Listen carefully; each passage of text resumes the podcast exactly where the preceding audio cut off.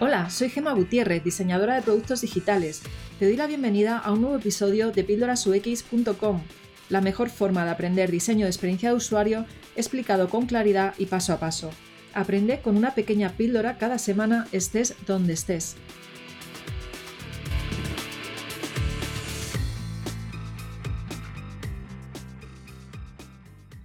Hola, hoy estoy con Hildri Guevara, que es especialista en marketing y comunicación y en concreto, y, por eso también estamos aquí hablando hoy con ella, eh, en diversidad e inclusión en el mundo tecnológico. Y es que hoy es 8 eh, de marzo y debido a que es el Día de la Mujer, pues decidí hacer algo especial, pues hablando precisamente de mujer en tecnología. Bienvenida, Hildri, cuéntame, cuéntame un poquito, bueno, cuenta a mi audiencia un poquito qué es lo que haces. Eh, hola Gemma, eh, bueno, primero muchas gracias por invitarme, estoy encantada de estar en tu podcast. Eh, yo me he formado en el mundo del marketing y la comunicación corporativa y en los últimos años fui, parte, años fui parte del área de responsabilidad social de una consultora tecnológica y fue a través de esta experiencia que desarrollé interés por la diversidad y la inclusión, pero sobre todo este, en cómo impactan en la tecnología que estamos desarrollando ¿no? y, que, y que está cada vez más presente en nuestro día a día. Además, también me comentabas tú que habías estado trabajando en los últimos años, ¿verdad? En, en, Everis, ¿era? Sí, sí, estuve, este, es, esta consultora eh, donde, donde estuve trabajando.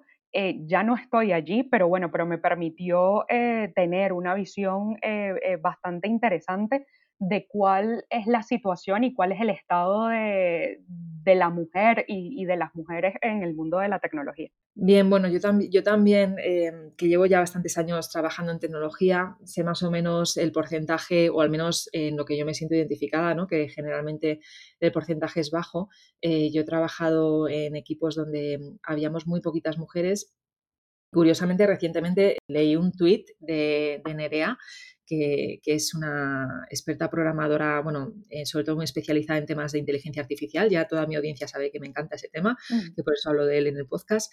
Y ella comentaba em, que había estado recientemente en una reunión con, en la que eran 18 personas y ella era la única mujer. Bueno, vamos a intentar explicar un poquito por qué mm, este desajuste en la balanza de género dentro de la tecnología. Y vamos a comenzar pues con datos, porque es verdad que aún hay mucho que hacer mm, y vamos a intentar explicar hoy por qué hay este desbalance dentro del mundo tecnológico, porque mucha gente no lo sabe, ¿verdad? Cuéntanos, eh, cuéntanos eh, sobre, un poquito sobre datos, sin, tampoco llegar a, a, dar muchos que quizás se puedan agobiar, ¿no? Que era lo que hablábamos ayer. Sí, eh, a ver, lo primero y, que es importante resaltar es que a pesar de que se ha demostrado que las niñas y los niños tienen resultados académicos similares en ciencias y matemáticas, esto no se traduce en una mayor participación eh, de mujeres en carreras de ciencia y tecnología. Y entonces sí, me quedo este, básicamente con un par de datos de 2016 y es que las matriculadas en ingeniería electrónica no llegaban al 13% y las de ingeniería informática no llegaban al 15%. Em, y como contraste a esto, vemos que en el ámbito de la salud nos encontramos con un 70% de mujeres matriculadas. ¿Y en qué se traduce esto en, términos profesionales? Digamos que al final eh, solo o menos de un 29% de las profesionales que están hoy en tecnología son mujeres.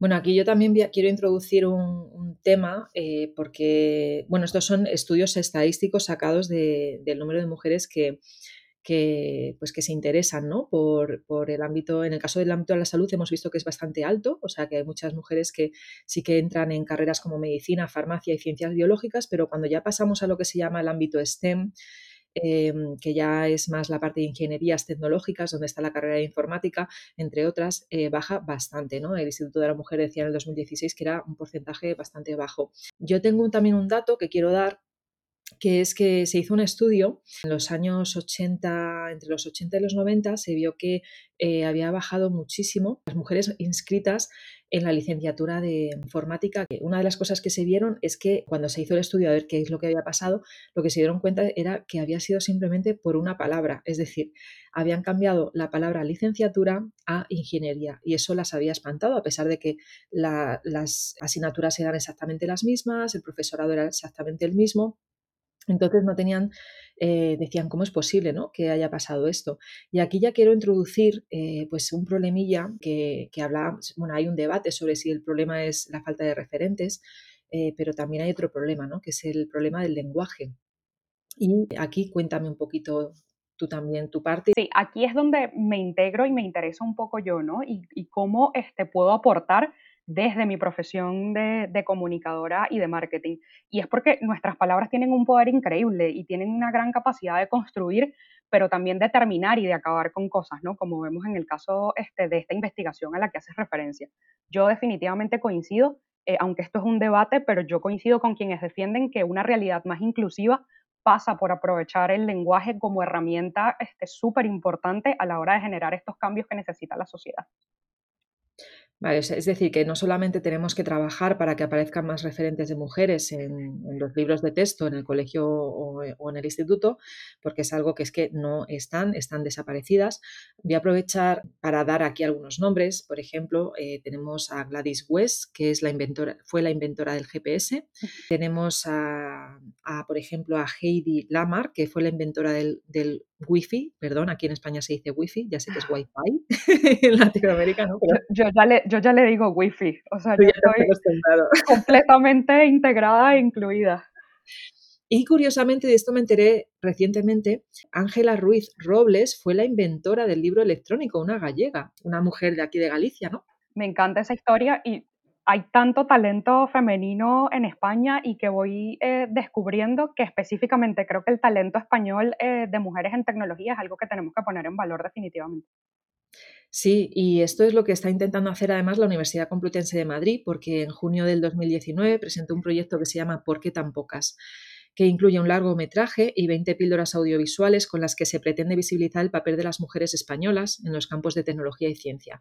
Y aquí aparecen referentes como Margarita Salas, que es bioquímica, María Blasco, que, es bióloga, Elena García, que es ingeniera robótica, o Clara Grima, que es matemática. Eh, porque al final el único referente que yo sí estoy empezando, que ya es que sale mm, en todas partes, es Ada Lovelace, ¿no? que es creadora del algoritmo. Y sí, muy bien, pero es que aparece solo ella en todas partes y encima eh, y digo, ¿y las demás qué? Y además es que hay muchas mujeres que vinieron después de ella, ¿no? Eh, correcto, sí. A mí uno de los este, referentes que me encanta, este, porque además está, está aún entre nosotros, está viva, eh, digamos, es Margaret, es Margaret Hamilton, que fue una matemática que lideró el desarrollo del software del programa espacial Apolo y la forma en la que ella este, desarrolló este programa fue clave este, para que el Apolo pudiese completar su misión. Mm. Vamos, aprovechando que viene el Día de la Mujer, eh, bueno, en realidad lo hago siempre, ¿vale? Pero ahora digo, estoy como más involucrada y estoy todavía pues poniendo más cosas. He tuiteado em, también una noticia eh, sobre Ana Olea, que ha estado dos años trabajando junto a su equipo en eh, trabajando en la antena de alta ganancia que está instalada en, en, el Perseverance, que como ya todas las personas que nos escucháis habréis visto las noticias de que es la nave de la NASA que se posó el pasado 18 de febrero en Marte para buscar pruebas de antigua vida, microbiana, ¿vale? Pues esta, esta experta en física eh, que además es de aquí de Madrid, eh, ha estado trabajando junto a su equipo durante los dos últimos años en esa antena. Así que sí que tenemos referentes, pero por algún motivo pues bueno, mm, por algún motivo, ¿por qué motivo crees tú que, no aparece? No sé, no, acabo de entender que no se le dé esa relevancia o que haya que hacer investigaciones eh, para sacar a la luz a estas mujeres que, se están que de alguna forma se ocultan en los libros de texto. ¿Qué es lo que crees que puede estar sucediendo aquí? A ver, totalmente. Y, pues bueno, nos pasaba en estos últimos días este, que conseguíamos y nos intercambiábamos referencia tras referencia y caso. Eh, no solo de mujeres en tecnología, sino de mujeres que habían contribuido de forma sustancial a cambios y desarrollos tecnológicos, ¿no? Eh, y a lo largo de la historia, la invisibilidad de las mujeres en tecnología este, es irónica por esta razón. Eh, y aquí este, yo resalto otra vez el tema del lenguaje y la comunicación es porque es súper complicado que las niñas este, y las adolescentes quieran escoger carreras tecnológicas si no tienen referentes o si nunca han visto cómo se ve este, una mujer en tecnología. Para quien tenga interés en ver las referentes de las que algunas de las que hablamos, puedes entrar en la web de por qué tan pocas por, qué tan pocas, sin tilde en la E, claro, por qué tan pocas.com. Y ahí ya puedes ver un montón de, algunas referentes, que hay muchísimas más. Pero vamos a intentar em, ya entender cuáles son, cuáles son las causas de, estos números tan bajos de, mujeres en tecnología. Sí, Eh, uno de los factores que se ha estudiado son los sesgos de género y estos sesgos este, que son construidos este, sobre estereotipos y prejuicios y que resultan clave eh, para explicar eh, la falta de interés de las adolescentes este, por los sectores tecnológicos. Y aquí me voy a tomar este, dos segundos para aclarar porque existe una confusión entre los estereotipos y los prejuicios y, creo que es importante este, comenzar a entender estos conceptos por el impacto que tienen en la discusión que estamos teniendo. Me ha venido genial eh, haber participado ayer eh, en una formación de comunicación intercultural que dicta la Academy for Diversity and Innovation, porque ahí lo explicaban de forma como súper clara. Lo primero que tenemos es el concepto de generalización. Eh, y aquí este, es donde categorizamos o ponemos una etiqueta a un grupo de personas que comparten unas determinadas características. Y esto es normal, o sea, porque es lo que hacemos las personas para clasificar el mundo, el mundo como lo conocemos pero luego sí tenemos los estereotipos. Y este, aquí es donde atribuimos características a las personas de un colectivo sin tener en cuenta sus diferencias individuales. Es decir, a las niñas no les gusta la tecnología, a, ninguna niña le gusta la tecnología. Eh, y además, este, lo, que, lo que caracteriza el tema de los estereotipos es que rechazamos cualquier información que pueda contradecir esta creencia que tenemos. Luego vienen los prejuicios este, y que están en, un nivel más negativo, porque eh, digamos que son estereotipos con eh, una carga eh, de emociones hostiles hacia este colectivo. Digamos que el prejuicio es la antesala a la, a la, discriminación. Vale, la discriminación es cuando ya de forma efectiva estás dejando a un lado a esa persona o de alguna forma insultándola, ¿no? Entiendo. Sí, cuando, cuando tomas una acción, cuando este, este prejuicio te lleva a una acción. Sea, por ejemplo, si tienes el prejuicio de que mujeres son malas conduciendo, cuando te encuentras una mujer al volante le lanzas, le lanzas un grito, digamos. En la discriminación implica una acción eh, hacia ese colectivo normalmente eh, negativa. Vale, está bien saber esa diferenciación entre tener un prejuicio y, ya ser una persona que estás discriminando.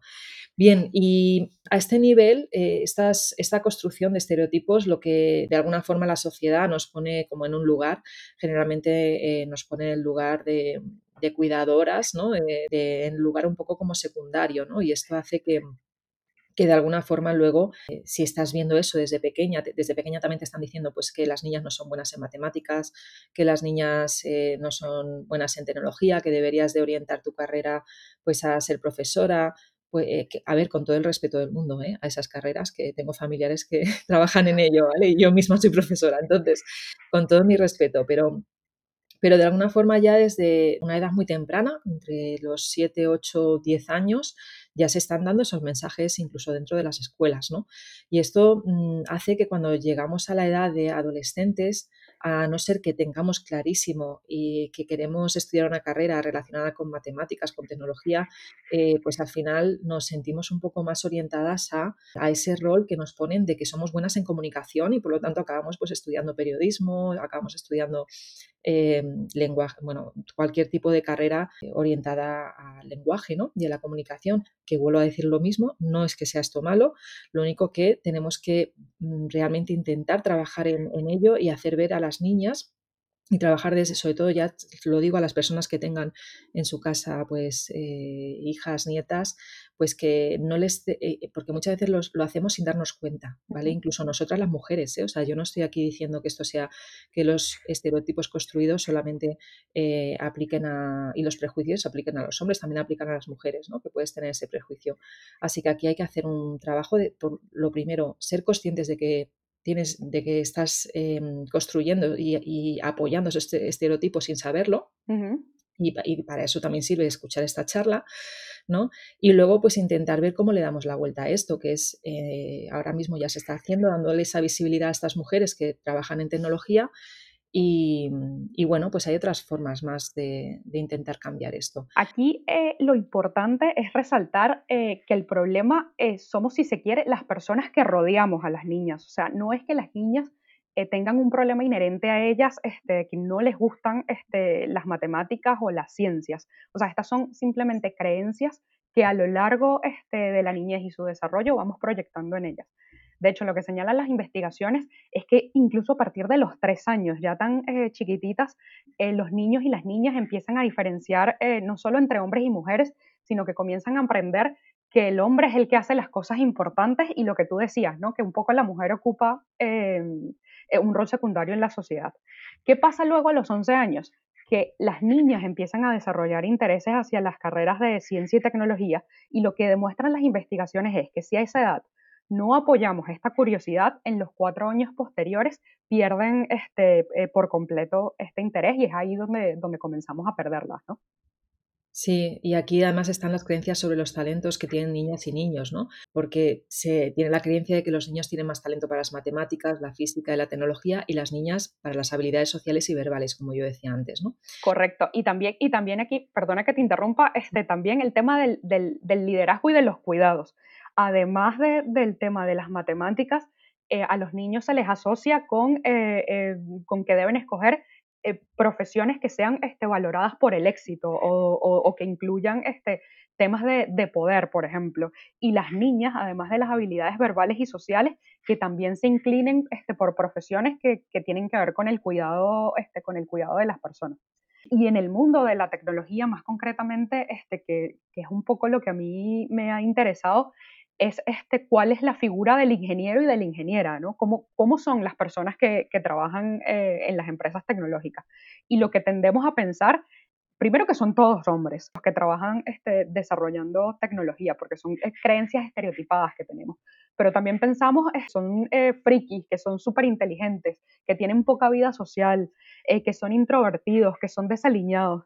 Y si nos ponemos a pensar, ¿Dónde, ¿Dónde, hemos visto estos referentes? ¿no? Este, piensa en series de televisión como The Big Bang Theory, eh, que, que, fue súper em, popular, y especialmente en las primeras temporadas, quién era y cómo se veía la única chica este, que estaba en la serie y quiénes eran los chicos este, que eran eh, los ingenieros, ¿no? Sí, pasa lo mismo con la serie eh, de IT Crowd, eh, que aquí en España, se, como traducimos todo, pues se, llama Los Informáticos, ¿no? Y ellos son unos frikis tremendos y ella entra sin saber nada y es totalmente distinta. Bueno, la verdad es que te partes de la risa con la serie, pero sí que es verdad que ellos tienen ese rol de friki, ¿no? Y parece que mm, al final acaba siendo un estereotipo también de, este perfil de persona que trabaja en informática. Que no digo que no haya frikis, evidentemente, y tampoco digo que sea malo ser friki, ¿vale? Pero, pero no deja de ser un estereotipo. Bueno, y, hablando de, diversidad, ¿por qué consideras que la diversidad es importante? Sí, esto es un tema que a mí también me parece eh, importante porque a veces se suele pensar que es diversidad por diversidad o, que es diversidad por una moda.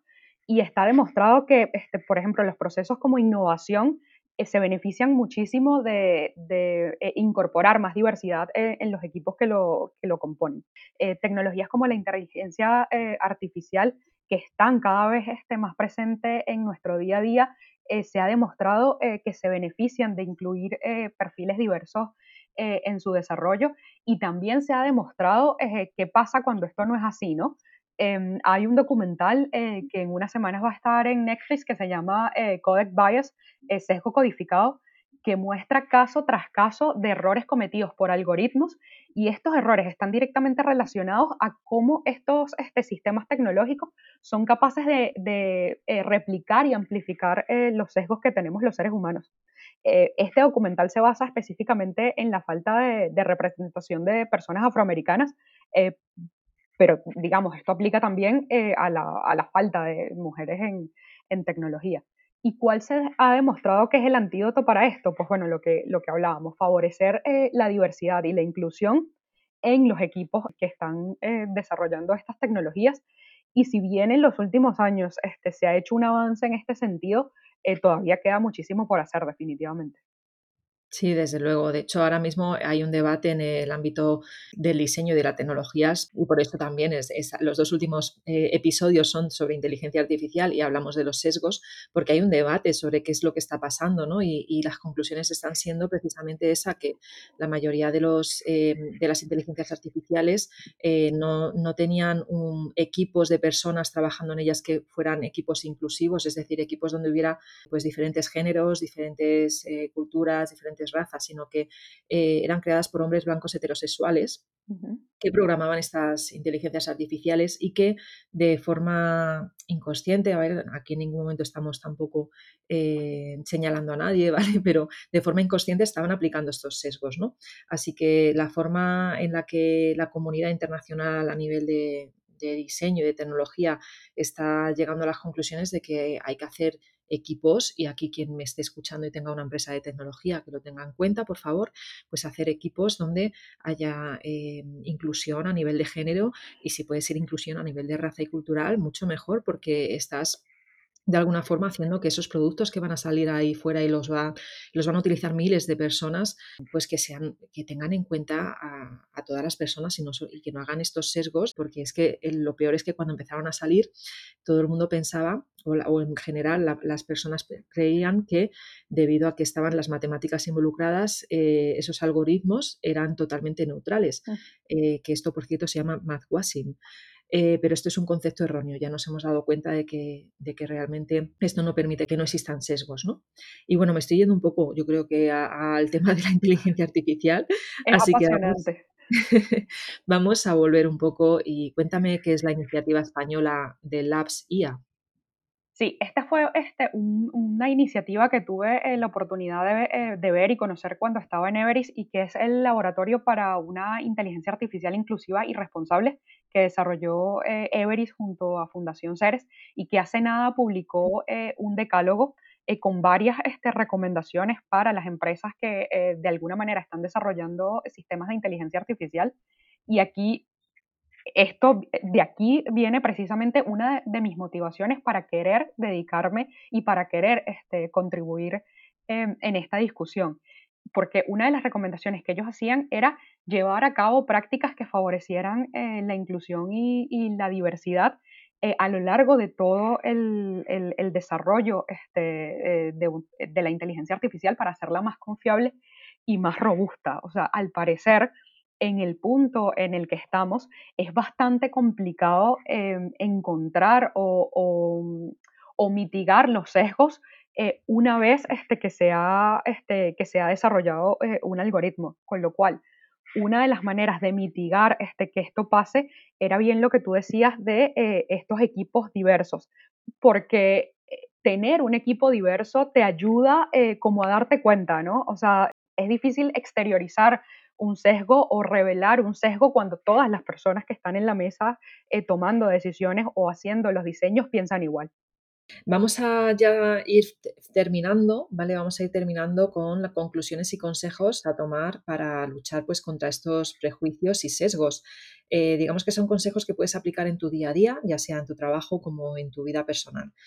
Bueno, lo primero eh, que podemos hacer este, todas las personas que estamos en el entorno eh, eh, de las niñas es ayudarles a que se expresen y que hablen con confianza, digamos, empoderarlas, identificar roles femeninos también de su entorno que de alguna manera estén trabajando en tecnología y donde ellas se puedan ver representadas. también celebrar este, cuando una niña de forma espontánea decide dar un paso al frente eh, y liderar eh, cualquier cosa eh, o, proyecto, puede ser incluso relacionado con la escuela. también súper importante ayudarles y orientarles este, que cuando se marquen un gran objetivo este, puedan aprender a dividirlo como en pequeñas metas que puedan alcanzar y también súper importante abrirles el camino y abrirles la curiosidad de cómo la tecnología puede, ayudarle puede ayudarles a conseguir este, estas metas. Y otra cosa que es súper importante y que un poco cierra todo esto de lo, que, de lo que hemos estado hablando en esta conversación es dar a conocer estos, estos roles femeninos en la historia, ¿no? O sea, ¿quiénes, este, quiénes han sido estas mujeres que existen y que están allí y que han tenido este, un impacto fundamental y transformador en el desarrollo de, la tecnología este, que conocemos el día, a día de hoy. Muy bien, y, aquí ya también para finalizar, eh, porque podéis decir, bueno, ¿y cómo doy a conocer a las niñas estos, estos referentes? ¿no? Pues eh, yo os recomiendo eh, los libros de capitanswing.com Lo pondré en las referencias de, este capítulo. Vamos a dar ahora una serie de referencias. Puedes encontrar estas referencias en píldorasux.com barra 58, que es el número de este episodio.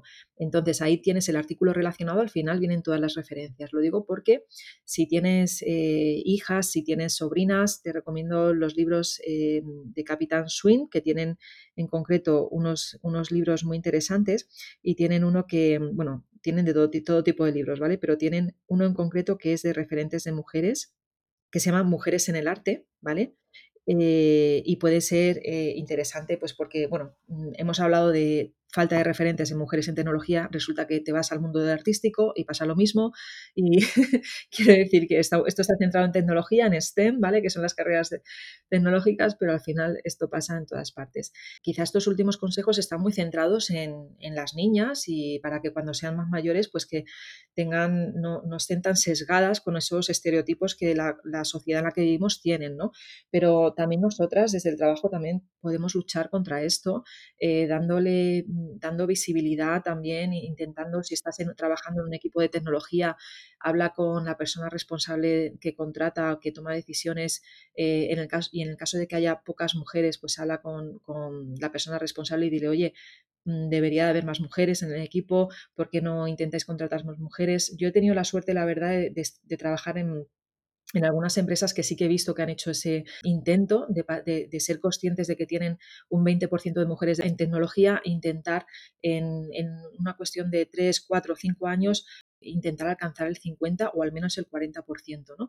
haciendo también ese esfuerzo en, contratar más mujeres, eh, seguir contratando evidentemente hombres, pero contratar también más mujeres para ir aumentando y si eres mujer y te apetece estar en alguna comunidad, te recomiendo eh, pues que entres en alguna, porque además a día de hoy hay muchísimas en forma remota por todo esto de la pandemia.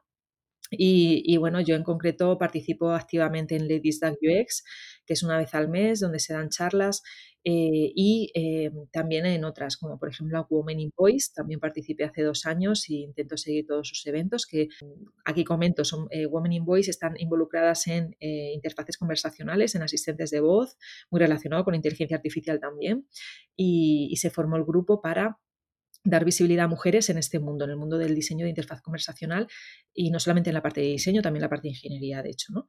la parte de programación. Y bueno, aquí ya sí te dejo hablar a ti, Gildre, que he hecho aquí un monólogo tremendo. Cuéntanos, eh, porque tienes alguna referencia también, cuéntanos. Sí, bueno, primero que nada, Gema, o sea, me encanta, desde que conocí tu podcast, me encanta este, la labor que haces este, desde, desde el mundo eh, del diseño eh, intentar este, introducir estos temas y, producir cambios, ¿no? Y, eso es una cosa que me encantó este, desde, que, desde que llegué eh, a tu podcast. Y yo, bueno, por mi lado, solo referenciar eh, iniciativas como Girls Gonna, que es un proyecto de Everest y de donde yo he tomado y conocido este, la mayoría de los datos y los consejos de los que les he hablado el día de hoy. Muy bien, pues muchísimas gracias, Hildri. Eh, espero mm, seguir contacto, bueno, vamos a seguir en contacto seguro y seguro que vamos a sacar más cosillas juntas. Yo tengo pendiente hablar de lenguaje inclusivo, de hecho estoy todavía trabajando en ello para, utilizarlo en mi comunicación y cuando lo tenga un poco más controlado y tenga más conocimiento de ello, eh, me gustaría hablar de ese tema y te invitaré también por si quieres participar, ¿vale? Fenomenal, encantada. Muy bien, pues muchas gracias, Hildri. Hasta luego.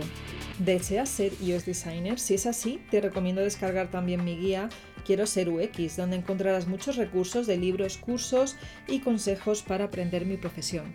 Muchas gracias por escucharme y hasta la semana que viene.